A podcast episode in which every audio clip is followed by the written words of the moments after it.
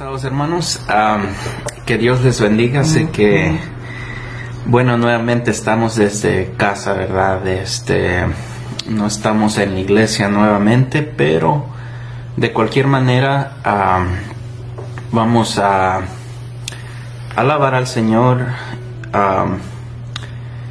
y vamos a, ver su palabra. Y, los invito, mis hermanos, a que oren conmigo en este momento.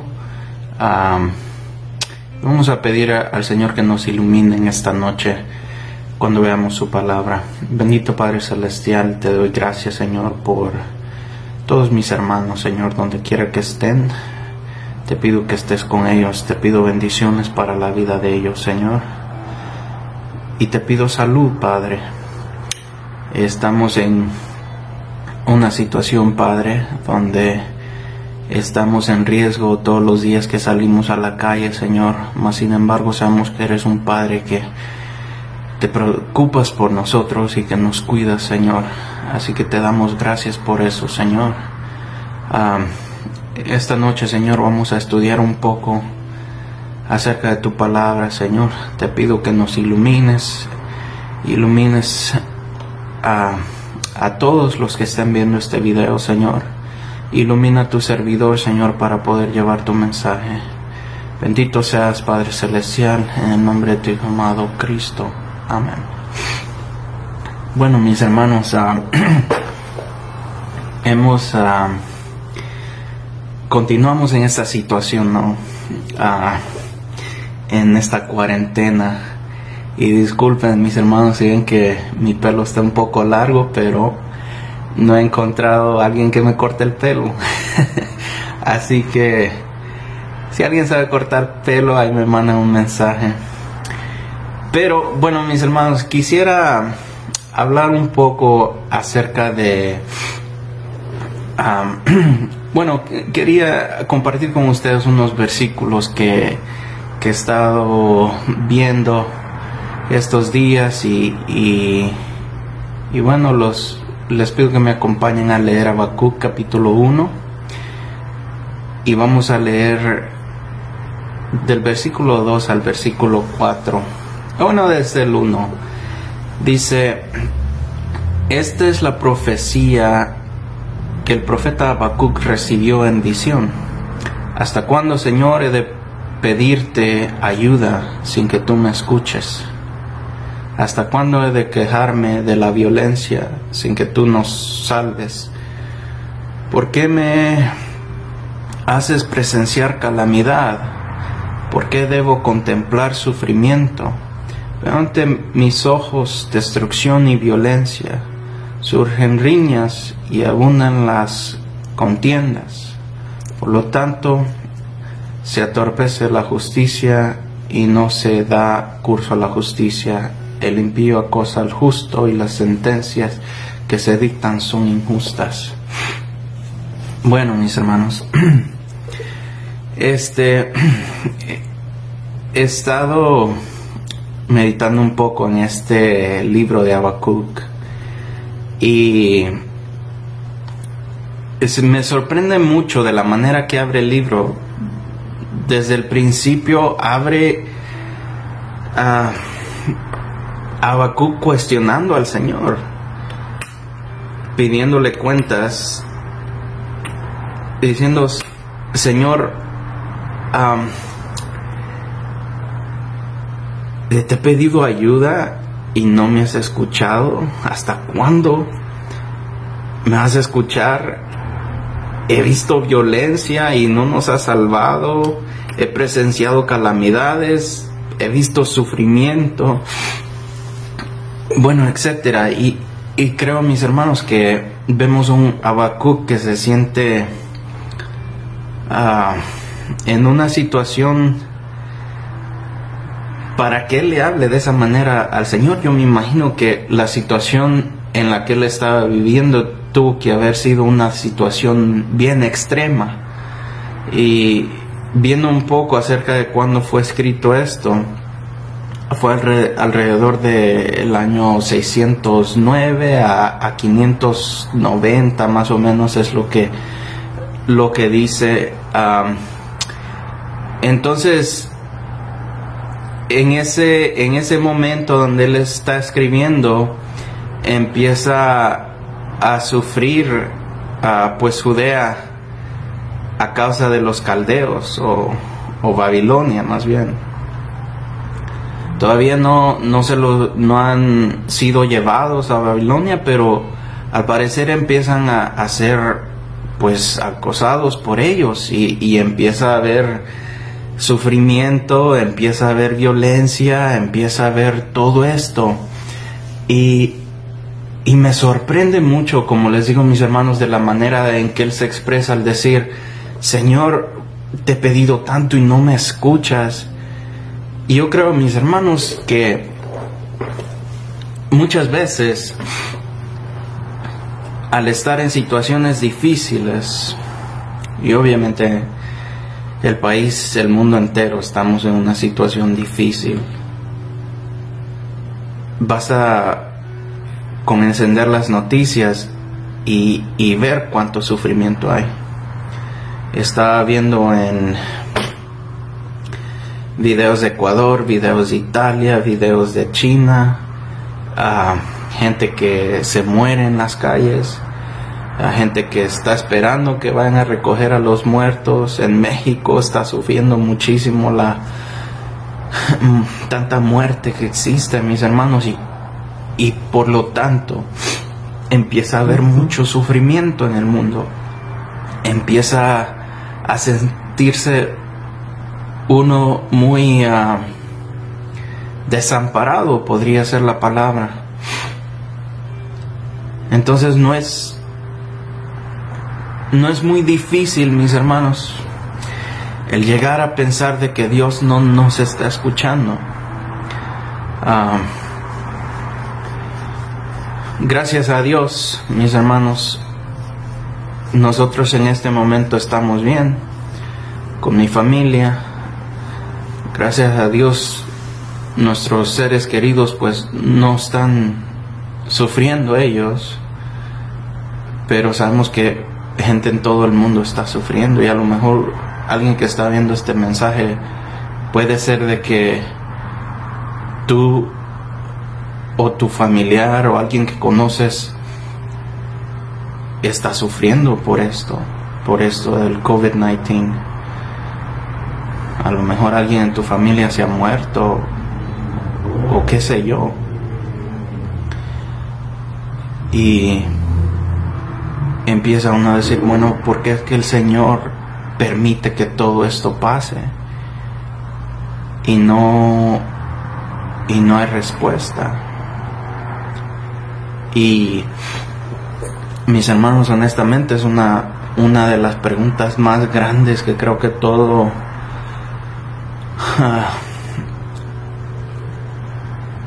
todo aquel que cree en Dios a veces se hace esa pregunta, ¿por qué es que Dios permite tanto sufrimiento? Incluso muchos ateos es una de las ah, argumentos más grandes que ellos tienen en contra de Dios, en contra de creer en Dios. Porque el argumento más o menos algo así como que si Dios es tan bueno y Dios es todopoderoso, ¿por qué es que permite que todo esto pase? Entonces, mis hermanos, en alguna ocasión yo también me he sentido de la misma manera. Ah, con mi esposa aún hemos sufrido en el pasado por situaciones que se dan en nuestra vida.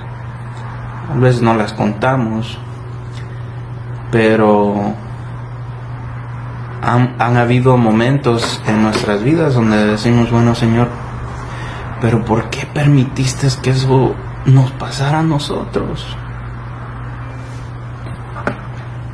¿Por qué a nosotros? Y bueno, mis hermanos, esa es la pregunta que vamos a intentar contestar en esta noche. Este entonces, si usted en alguna ocasión se ha sentido así, creo que no está solo. Ah, entonces la primera pregunta que tendríamos que hacernos es si Dios no responde al sufrimiento, ¿por qué será? ¿Por qué no? ¿Será porque no le importamos? Yo creo que de lo que hemos estudiado, mis hermanos de la Biblia, creo que todo, toda la Biblia, mis hermanos, es, es un es una carta acerca de lo mucho que le importamos. Si no le importáramos, bueno, no habría mandado a su hijo a morir por nosotros. Si no le importáramos, entonces no habría humanidad. Hay un versículo que me encanta, mis hermanos, porque a veces cuando estamos en situaciones difíciles pensamos de que Dios no está ahí. Ah, pero dice Mateo 6, 25, ah, del 25 al 34, dice, por lo tanto yo les digo, no se preocupen por lo que han de comer, de beber, para vivir, ni por la ropa que necesitan para el cuerpo. No vale la vida más que la comida y el cuerpo, más que la ropa. Miren las aves que vuelan por el aire, no siembran ni cosechan ni guardan la cosecha en graneros. Sin embargo, el Padre de ustedes que está en el cielo les da de comer. Y ustedes, ustedes valen más que las aves. Es el Padre de ustedes que está en los cielos les da de comer. Nosotros tenemos un Padre celestial de que está ahí al cuidado de nosotros. y si Él mantiene el mundo entero y está en control de todo, también nos va a cuidar a nosotros. No solo eso, mandó a su Hijo a morir por nosotros. Y aparte de eso, mis hermanos, dice la palabra de que no es un sacerdote que es incapaz de, compadecerse de nuestras debilidades, sino que uno que ha sido tentado en todo de la misma manera que nosotros, aunque sin pecado, dice. Así que acordémonos, acerquémonos confiadamente al trono de la gracia para recibir misericordia y hallar la gracia que nos ayude en el momento de más de que más la necesitamos tenemos a un Jesucristo, mis hermanos, que no solo vino, murió por nosotros, pero a la misma vez está a la diestra del Padre, está intercediendo por, por nosotros y nos pide que nos acerquemos incluso confiadamente porque pues Él lo hace posible. Cuando estamos nosotros en nuestro sufrimiento, mis hermanos, claro, sabemos que tenemos a un Dios que le importamos muchísimo y tenemos a Jesucristo que también está intercediendo por nosotros. Hay una cita donde dice que Jesús va a casa de, bueno, más bien dice que le mandan a decir a, Jesús de que pues Lázaro está enfermo y entonces dice que Jesús pues se había ido de, la región, ¿no? Andaba en otra parte con sus discípulos. Y luego dice que Jesús, ah, bueno, le mandan a decir de que pues Lázaro está enfermo y, Jesús le dice a sus discípulos que Lázaro está dormido. Y al principio ellos no entienden y piensan que, bueno, es un, está dormido nada más, pero en realidad lo que Jesús decía es que Lázaro estaba muerto y que eran benditos porque ellos iban a presenciar algo o iban a ver la gloria de Dios. Y, y entonces dice, bueno, vamos a ir a casa de, de María y de Marta, que eran las hermanas de Lázaro. Dice que sale primero Marta al encontrarlo. Y Marta dice que al ver a Jesús, ah, le dice, Señor, si hubieras estado aquí, Él no hubiera muerto. Y Jesús le contesta y le dice, bueno, Marta, Él, este, Él va a revivir. Pero Marta dice, yo sé, Señor, que Él va a revivir en aquel día. Pero, pero Jesús ah, le contesta algo muy bello. Dice, dice en, ah, Juan capítulo 11, 22, dice, 21, perdón, y dice, y Marta dijo a Jesús, Señor, si hubieses estado aquí, mi hermano no hubiera muerto, mas también sea ahora que todo lo que pidas a Dios, Dios te lo dará. Jesús le dijo, tu hermano resucitará. Marta le dijo, yo sé que resucitará en la resurrección en el día postrero. Le dijo Jesús, yo soy la resurrección y la vida, y el que cree en mí, aunque esté muerto, vivirá. Y todo aquel que vive y cree en mí, no morirá eternamente. ¿Crees esto? Le dijo, sí, Señor, yo he creído que tú eres Cristo, el Hijo de Dios, que ha venido al mundo. Bueno, le dijo eso. Luego dice, voy a ir recapitulando mis hermanos porque es bastante lectura, pero dice que después dice que escuchó María. Vino, más bien vino Marta a decirle, oye María, el maestro está afuera. Y dice que María sale. Y todos los que están ahí, que Betania, mis hermanos, estaba a las unos kilómetros afuera de, Jerusalén. Y muchos de allá habían venido a la casa de, María. Muchos judíos estaban en su casa. Entonces al ella irse, dice de que ah, muchos de ellos fueron con ella porque pensaban que iba a ir a, llorar a la tumba de su hermano, pero al ver María, Jesús venir, dice que ella se tira a los pies de Jesús y empieza a llorar. Y nuevamente le vuelve a decir, Señor, ¿por qué si, si tú hubieras estado aquí, este, esto, nada de esto hubiera pasado? Mi hermano no hubiera muerto. Y aquí, mis hermanos, es donde, donde otra vez, mis hermanos, ellas están en sufrimiento.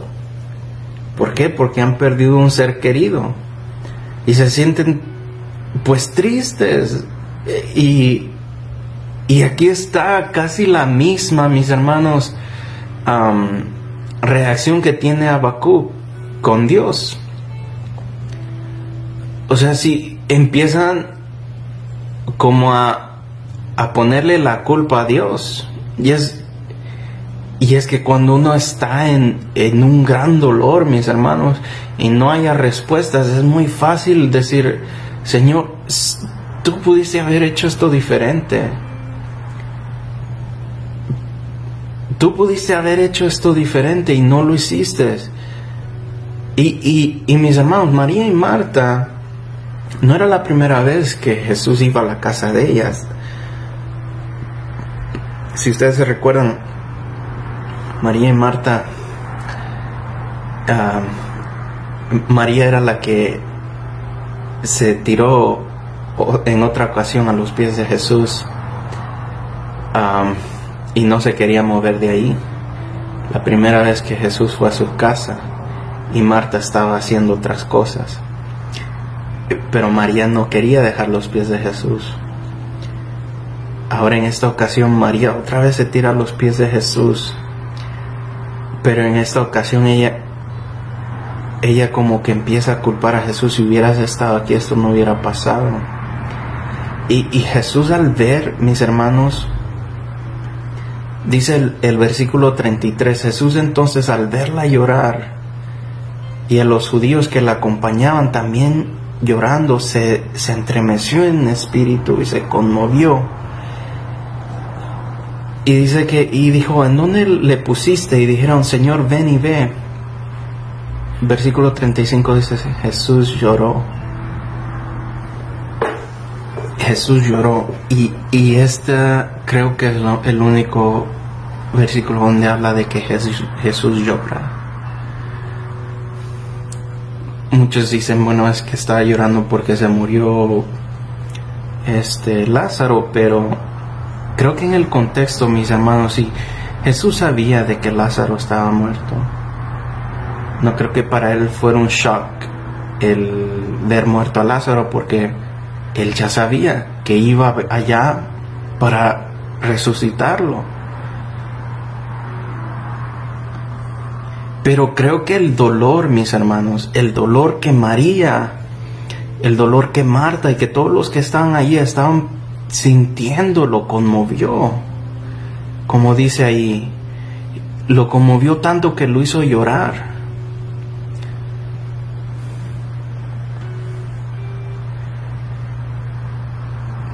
Y creo, mis hermanos, porque nosotros somos hijos de Dios. María había escuchado todo lo que Jesús había hecho. Cuando Jesús iba a visitar a María y a Marta, ¿ustedes qué creen que hacían en esa casa? No tenían televisión, así que no se ponían a ver televisión. Yo me imagino que en esas reuniones en las casas de, de, de María y Marta y Lázaro, pues platicaban mis hermanos de ese reino de Dios. Platicaban de cuántos enfermos habían sanado, cuántos paralíticos se habían levantado, cuántos ciegos habían recibido la vista. Y mis hermanos, nosotros sabemos todas estas historias. Sabemos de que confiamos en un Dios que es todopoderoso, un Dios que nos ama, un Dios que cuida de nosotros. Pero en medio del sufrimiento, mis hermanos, se nos olvida todos esos versos, se nos olvida todo, todas esas veces que el Señor ha proveído. Se nos olvida, pues ese Dios que creemos. Ese Dios que todo, todo, absolutamente todo alrededor está en sus manos y que nada se mueve sin que Él no lo permita. Entonces Jesús fue conmovido tanto, mis hermanos, de que de que él lloró. Entonces, si sabemos que tenemos un Padre que cuida de nosotros, tenemos a un Jesucristo que dio su vida por nosotros, y no solo dio su vida por nosotros, pero está a la diestra del Padre abogando por nosotros y que claramente le importa nuestro, nuestros sentimientos y, y de la manera que sufrimos, tanto que hasta llorar. Entonces, esa no es la respuesta. ¿Por qué Dios deja que suframos? Entonces tenemos que hacer otra pregunta. ¿Será que es un castigo? Ahora esta pregunta es un poco más... creo que no, no es tan obvia la respuesta a esta pregunta. Porque, mis hermanos, ¿será un castigo por tanto pecado? Puede ser, mis hermanos. En realidad todo lo que sufrimos, mis hermanos, todo el sufrimiento que tenemos en esta vida, es, en realidad sí es por el pecado, por el pecado del mundo. Es que hay tanto sufrimiento.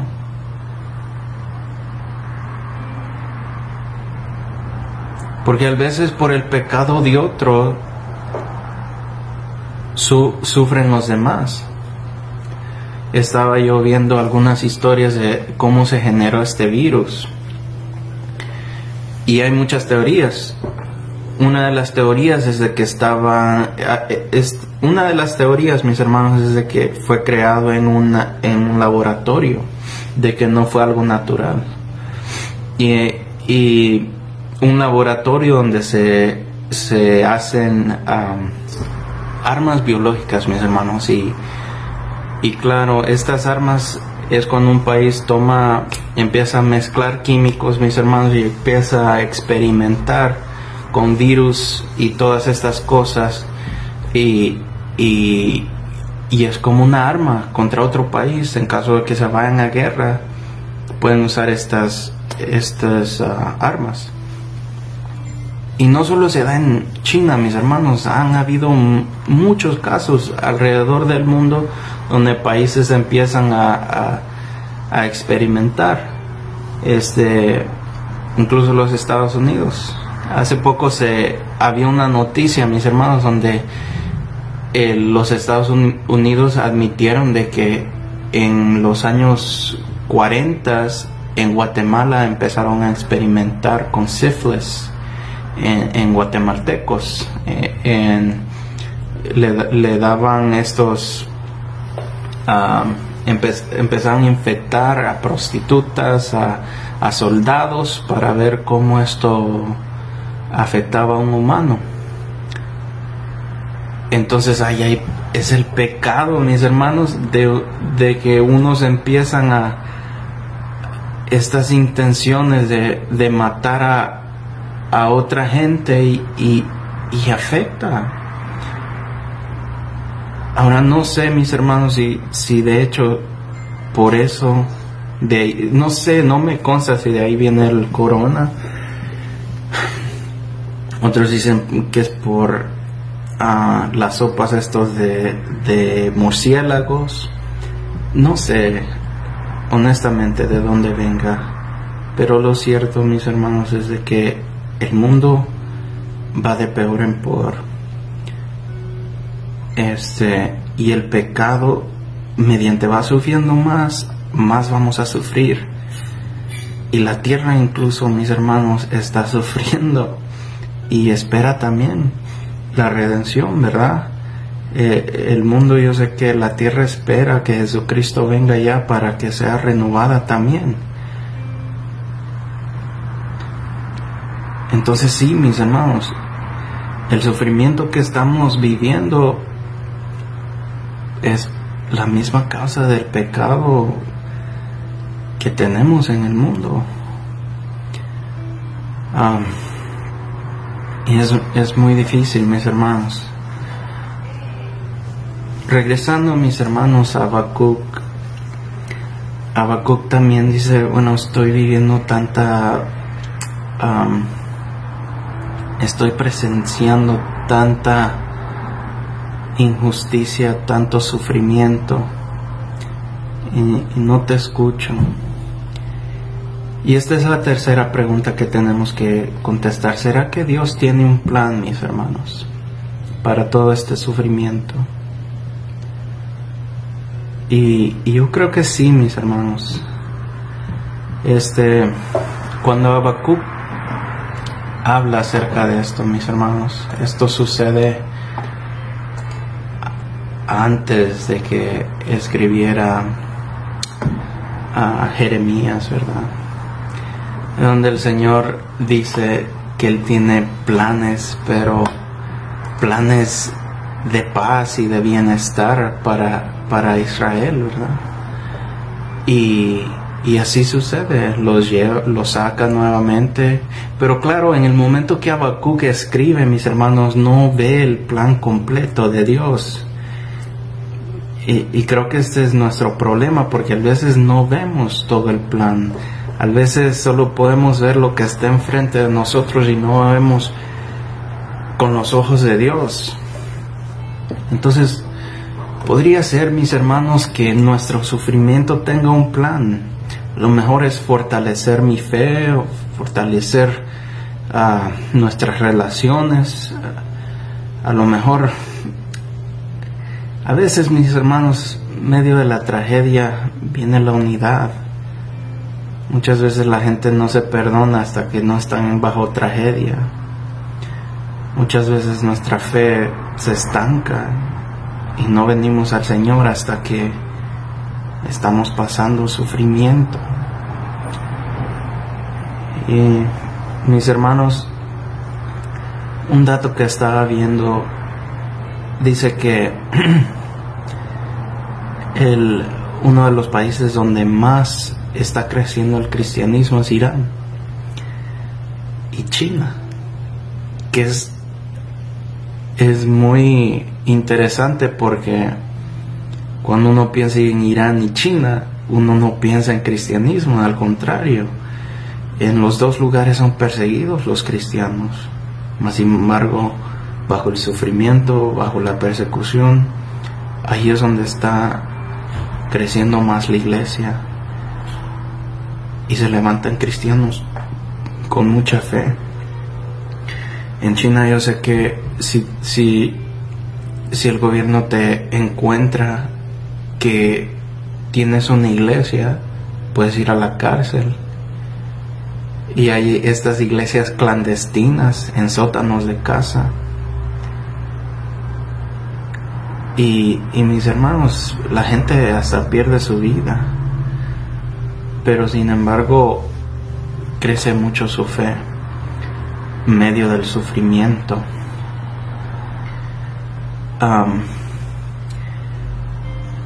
Yo mi país natal es El Salvador. Y El Salvador, mis hermanos, por muchos años, gracias a Dios, gracias a Dios, mis hermanos, créanme lo que me siento muy feliz de que ya no somos el, el país más sanguíneo del mundo, ya no el más violento. Por mucho tiempo fuimos el país más chiquito, pero más violento. Habían muertes todos los días, no había un día en el que no hubieran, ah, por lo menos eh, yo creo que los números llegaban a 16, 18 muertos por día en un, en un país de 6, millones de gente. O sea, era mucha gente que estaba muriendo. Y, y yo sé que teníamos el récord por, por mayor muertes por día en, cuanto a la población. Pero mis hermanos, me da gusto de que veo como el cristianismo ha crecido muchísimo en El Salvador. Y, y me doy cuenta que mucha gente ha venido a Cristo. Y lo que le comentaba a mi papá es de que el otro día cada vez que vamos a un restaurante salvadoreño, por alguna razón siempre tienen algún versículo o tienen música cristiana y me causa mucho, mucho alegría, mis hermanos, porque honestamente, mis hermanos, tenemos el mejor nombre de cualquier país en el mundo porque es el nombre, bueno, el nombre es El Salvador refiriéndose a Jesucristo. Y, hay un monumento en, San Salvador que se llama el Salvador del mundo. Y es Jesucristo parado en el mundo. Y me siento orgulloso de eso, mis hermanos. Y veo como en medio del sufrimiento podemos tomar dos caminos, mis hermanos podemos ser aquellos que regresan a Jesucristo, aquellos que vuelven al Señor y dicen, Señor, te necesito porque este sufrimiento es demasiado. Y hay aquellos que, que empiezan a culpar al Señor y se alejan del Señor. Estamos en una prueba, mis hermanos. Donde quiera que estés en el mundo, ya sea por COVID, por coronavirus o que sea que estés pasando cualquier otra prueba en tu vida, cualquier otro sufrimiento que los pasamos, de toda clase, ya sea de salud, de ya sea de que nos falta, yo sé que muchos ahorita están sufriendo porque no tenemos para pagar los biles y, bueno, ese es otro tipo de, sufrimiento, otro tipo de estrés, ¿verdad? Mas sin embargo, mis hermanos, tenemos que mantenernos con la fe en alto, mantenernos confiados en el Señor, ¿verdad? Y mis hermanos, los invito a que platiquen con el Señor acérquense al Señor confiadamente. Este, quisiera terminar, mis hermanos, con este bello versículo de Habacuc. Si regresamos nuevamente, eh, todos eh, los tres capítulos de Habacuc, mis hermanos, es casi como un, los primeros dos capítulos son como un, diálogo que hay entre el Señor, ah, bueno, Habacuc y el Señor. Y el, el capítulo 3 es una oración. Y al final del capítulo dice esto. Dice el versículo 17, Habacuc 3:17 dice, aunque la higuera no florezca ni haya frutos en las vides, aunque falle la cosecha del olivo y los campos no produzcan alimentos, aunque en el aprisco no haya ovejas ni ganado alguno en los establos, aún así yo me regocijaré en el Señor y me alegraré en Dios mi libertador. El Señor omnipotente es mi fuerza. Da a mis pies ligereza, de una gacela y me hace cambiar por las alturas. Bueno, mis hermanos, aun aunque nos falte todos, mis hermanos, tenemos que recordar que Él es nuestro Señor, nuestro libertador, que podemos confiar en Él, mis hermanos. Y en este sufrimiento, bueno, que, que no robe ese gozo porque somos salvos y somos hijos del Altísimo. Bendito sea el Señor, mis hermanos. Ah, continuemos orando los unos por los otros. Y, y mi deseo es que Dios los bendiga, mis hermanos. Pasa a vosotros.